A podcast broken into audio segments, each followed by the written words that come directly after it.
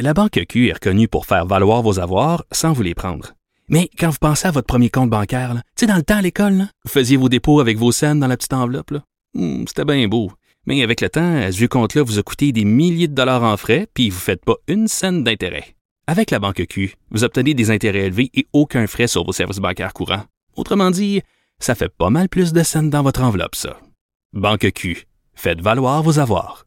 Visitez banqueq.ca pour en savoir plus.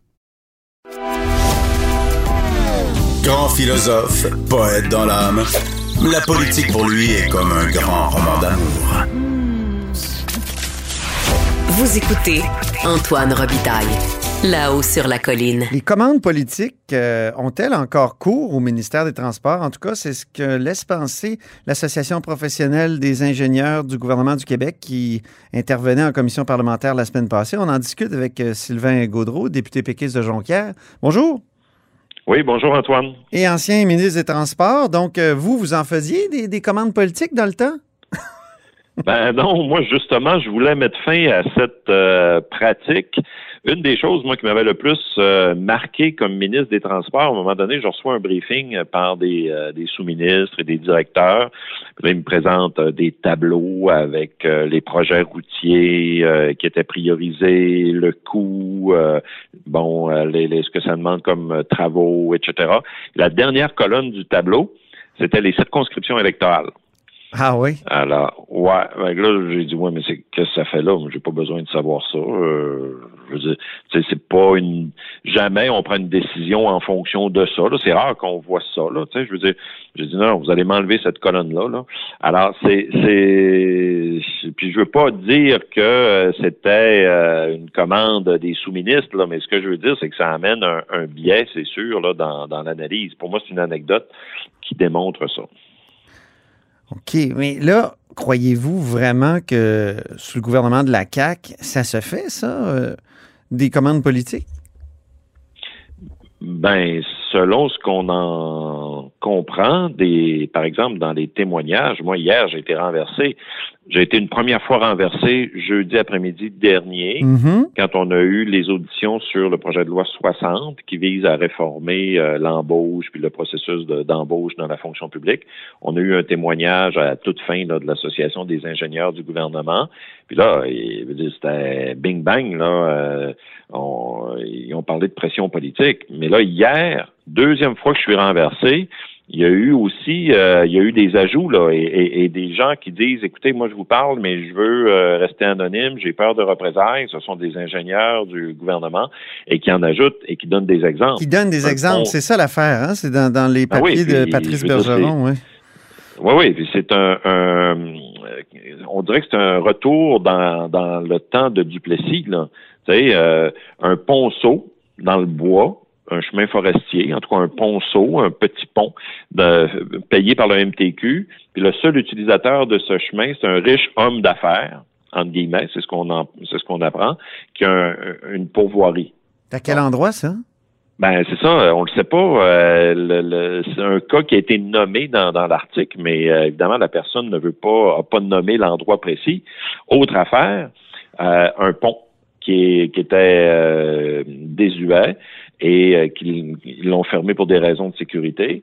Et euh, il y a un autre pont pas loin qui fait la job, semble-t-il, mais un élu, on ne sait pas qui, est-ce que c'est un élu municipal ou un député, aurait fait des, euh, pressions pour réparer l'ancien pont, même si l'autre pont pas loin fait le travail. Donc là, le MTQ a, a- a préparé, a réparé le, le vieux pont, euh, Mhm. euh, l'entretien, etc. Donc c'est c'est- c'est justement le genre de choses. On est dans le flou pas mal quand même, là. On ne sait pas si c'est la, les gens de la Coalition Avenir Québec ou ça remonte à plusieurs années. Exact, on le sait pas. Mais, mais une chose qu'on sait, c'est que ça fait euh, deux ans, ça, ça fait deux ans que ce gouvernement est au euh, est aux commandes et euh, il n'y a pas eu de changement euh, en profondeur au MTQ. Mhm. Euh, et les, les, euh, ingénieurs de l'Association des ingénieurs du gouvernement ont dit que ça se faisait encore de la Oui. pression euh, Encore, oui, c'est ça. Sauf que là, depuis qu'ils ont dit ça jeudi dernier, on dirait qu'ils essaient de nuancer leurs propos. Ils ont affirmé, par exemple, que Sonia Lebel et François Bonnardel, donc le ministre des Transports et la présidente du Conseil du Trésor, sont les bonnes personnes aux bons endroits. Ça, est-ce que ça vous ben, rassure? Ça paraît pas. Parce que souvenez-vous que euh, Sonia Lebel était quand même la, vedette de la commission Charbonneau comme procureur. Mm-hmm. Euh, et quand procureur en chef, procureur en chef exactement. Puis quand M. Legault est allé la recruter comme candidate, euh, c'était vraiment la Madame Intégrité, euh, bon, et euh, avec tout son, son bagage, sa notoriété comme procureur en chef de la commission Charbonneau. Oui. Et euh, là, elle est aux commandes. Là. Elle est présidente du Conseil du Trésor. Elle siège autour de la table du Conseil des ministres. Alors que, avec ces témoignages que nous avons, sous le sceau de la confidentialité, pour parce que les, des ingénieurs auraient peur de représailles, déjà là, il y, a, un problème. Ben, on apprend que finalement, il n'y a rien de changé depuis la commission Charbonneau. Moi, si j'étais Il y a rien de Ah oui, ça, vous l'affirmez, il n'y a rien de changé depuis la commission Charbonneau? Ben, s'il y a des pressions politiques aussi fortes, selon ce que nous, nous disent les ingénieurs qui parlent sous le couvert de l'anonymat, euh, comment je pourrais dire, peut-être qu'il y a un certain nombre de choses qui ont changé, mais euh, ça demeure quand même un gros problème. Là, ça a peut-être pris des, tournures un peu plus subtiles sur les pressions politiques. Alors évidemment, euh, pour moi, ça m'apparaît inacceptable. Vous qui avez été dans ce fauteuil-là du ministre, comment ça peut se faire des, des pressions politiques? Est-ce que c'est les députés dans leur coin? Est-ce que c'est les députés qui viennent voir leur euh, ministre pour avoir un, bout de terrain. Et, comment, ça, comment ça peut se faire? On l'a vu un peu à la commission Charbonneau. Là, euh, on a ben, beaucoup parlé de Guy Chevrette dans le euh, temps, puis sa fameuse route qui ne qui sert à rien. Mais oui, allez-y. Oui, mais je veux pas, moi, je veux pas cibler personne en particulier. Parfois, ça peut se faire de façon assez assez subtile. moi, je pense que derrière ça, il y a une culture aussi euh, du, euh, du euh, comment je pourrais dire, de la coupure du ruban. Ah pour dire bon ben si on inaugure une nouvelle route, euh, c'est bon pour une région, c'est bon dans l'opinion publique. Euh, euh, tout ça relève de, de cette société de l'automobile là où on veut avoir des, euh, des routes, couper des rubans, donc on a de la pression pour dire ben là moi dans ça dans mon comté ou dans ma ville ça serait populaire, ça serait important, alors que les décisions qu'on doit prendre comme gouvernement, comme État moderne, qui veut bien gérer les finances publiques, mais qui veut aussi avoir des infrastructures de qualité, c'est d'y aller selon les, euh, les, priorités. Par exemple, euh, la, fluidité du transport, euh, la sécurité, euh, les, euh, les, les, zones euh, désenclavées, par exemple, des zones qui peuvent être isolées, etc. Donc, c'est ça qui doit primer la, la, la, réalisation des travaux routiers et non pas dire, bon, ben là, on a un projet qui sera peut-être plus prioritaire pour la sécurité, mais on va en faire un autre ailleurs parce que on a un petit peu plus de pression mmh. politique. Alors, c'est ça qui est le problème. Récemment, on apprenait aussi, c'est Nicolas Lachance du bureau d'enquête qui écrivait là-dessus, que la division des enquêtes euh, au MTQ était en crise. Qu'est-ce qu'il faut faire pour, euh, pour, pour le MTQ actuellement? Ben, ce que j'ai compris de, de cet article que, que, que j'ai lu également, c'est que il y a il manque d'enquêteurs. Il, il, il y a, eu une diminution du nombre d'enquêteurs au sein du, euh, du ministère. Et euh, ces enquêteurs-là sont sur le territoire, peuvent, peuvent, être associés par exemple à des divisions, euh, des directions plutôt territoriales dans les régions du Québec. Première chose à faire, c'est de, que le ministère, à l'intérieur même de sa machine, se dote des outils et du personnel pour faire les propres enquêtes à l'interne.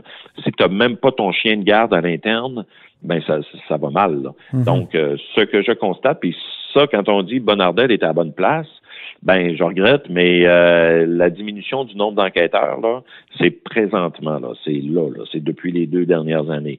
Donc, euh, il devrait euh, immédiatement là, rehausser le nombre d'enquêteurs au sein du ministère. C'est un premier geste à faire. Donc, rehausser le nombre d'enquêteurs. Puis pour ce qui est des ingénieurs, quoi, l'expertise doit être aussi renforcée au sein du ministère. Mais ça, ben, ça c'est dans le discours de M. Bonardel, ça, de renforcer l'expertise. Est-ce que vous, est-ce qu'il manque de, de, de, réalisation de ce côté-là? Ben, visiblement, les ingénieurs qui sont venus nous rencontrer en commission parlementaire mm-hmm. disent que c'est insuffisant. Puis que le problème, c'est l'expertise et la rétention de ces ingénieurs au sein de la machine, Ouais. euh, parce que euh, est-ce que le- on veut que le MTQ soit simplement une rampe de lancement pour de jeunes ingénieurs qui après ça vont se faire recruter par des grandes firmes qui auront beaucoup plus de moyens pour payer, par exemple. Alors, si on veut avoir une fonction publique puis un État qui est fort, qui a une expertise, ben il faut qu'on soit attirant aussi. Mhm. Alors là, on fait face à des ingénieurs qui sont des professionnels, qui ont étudié de nombreuses années, qui sont des spécialistes, puis on n'a pas de mandat intéressant ou on n'a pas de conditions intéressantes. Euh, les conditions dans, dans, dans la fonction publique, ça peut prendre différentes formes. Euh, L'avantage, par exemple, c'est qu'on peut avoir une stabilité, on peut avoir, par exemple, une certaine mobilité sur le territoire, on peut avoir aussi une sécurité d'emploi, un, un régime de pension, un régime de retraite. Ça, c'est intéressant.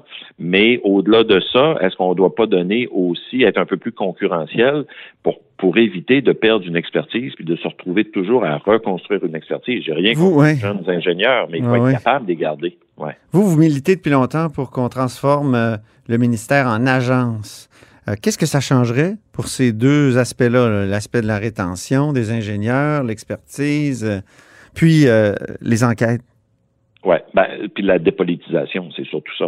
Alors, une agence euh, indépendante, euh, ça serait toujours à l'intérieur de la grande machine de l'État, un peu comme l'agence du revenu, mais euh, il serait hors fonction publique, donc beaucoup plus d'autonomie pour aller recruter justement des ingénieurs et être capable de les garder.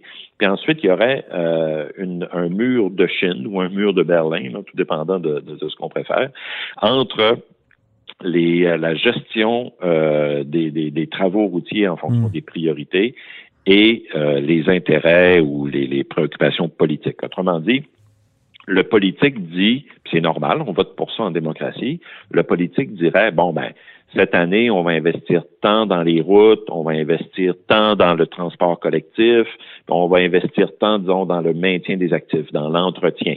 Ça, c'est les grandes orientations d'un gouvernement, d'une couleur à l'autre, puis on, on fait un débat là-dessus au niveau électoral. Mais une fois qu'on a fait les grandes, les grandes tendances, les, les grandes préoccupations, les grandes priorités de l'État, on remet ça à, à l'agence, qui, elle, après ça, va dire, bon, ben là, en fonction, par exemple, justement... Mais il y aurait beaucoup de politique pareil, mais est-ce qu'elle serait pas plus cachée? C'est ça qui arrive des fois quand on dépolitise, non? Euh, je- je- Ben, il y aurait une reddition de comptes auprès de auprès de, le- de l'Assemblée nationale. Le ministre des Transports serait toujours présent. Il devrait être mais la meilleure édition de compte, est-ce que c'est pas quand on a des élus? Tu sais, je pense au, au DPCP récemment, on, on parlait de ça, on a dépolitisé cette, euh, cette fonction là, de poursuivre. Mais en même temps, ce serait bien qu'il y ait un élu qui s'explique sur l'affaire Camara, par exemple. Oui, mais, mais ça, ça n'empêche pas ça. Est-ce que la, la- Par la- exemple, est-ce que la dépolitisation, ça ça amène pas une déresponsabilisation des élus? Puis finalement, dépolitisation, ça fait en sorte que nos élus ne servent plus à rien. Pourquoi aller Non, voter? non, non, non. Les élus, les, les élus demeurent, euh, les élus demeurent importants, mais l'enjeu, c'est de professionnaliser la réalisation des, des travaux routiers et d'y aller selon les véritables priorités. L'élu est toujours, euh, a toujours une reddition de compte à faire, mais, mais on, on va cesser de faire en sorte qu'un élu euh, va décider entre deux, entre deux projets de route. Là. Je veux dire, il faut avoir des critères un peu plus objectifs.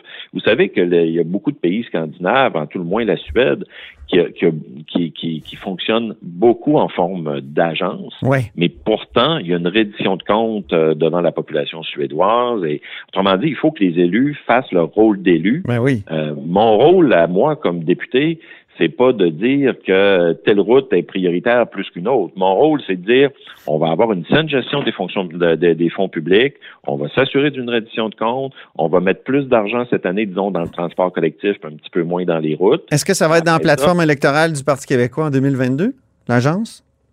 Ah, mais là, euh, écoutez, on va avoir notre congrès cette année, puis éventuellement la rédaction de la plateforme. Ok. C'est sûr que moi, je milite beaucoup pour ça. Ça y était pas en 2018, hein? Puis, en 2018, euh, oui, il me semble qu'on parlait d'agence déjà en 2018. Euh, mais en tout cas, on en a parlé en 2014. Oui, c'est ça, avant, mais pas. déposé-. J'ai déposé le projet de loi en, 2000, en 2014. Euh, en 2018, euh, sauf erreur, on en, on en aura parlé, effectivement, de, de l'Agence des transports. Sylvain Gaudreau, député de Jonquière, merci beaucoup pour cet entretien. Mais ça me fait plaisir, Antoine. Au revoir. Et c'est tout pour La Hausse sur la Colline dans ce mardi. Merci beaucoup d'avoir été des nôtres. N'hésitez surtout pas à diffuser vos segments préférés sur vos réseaux. Ça, c'est la fonction partage. Et je vous dis à demain.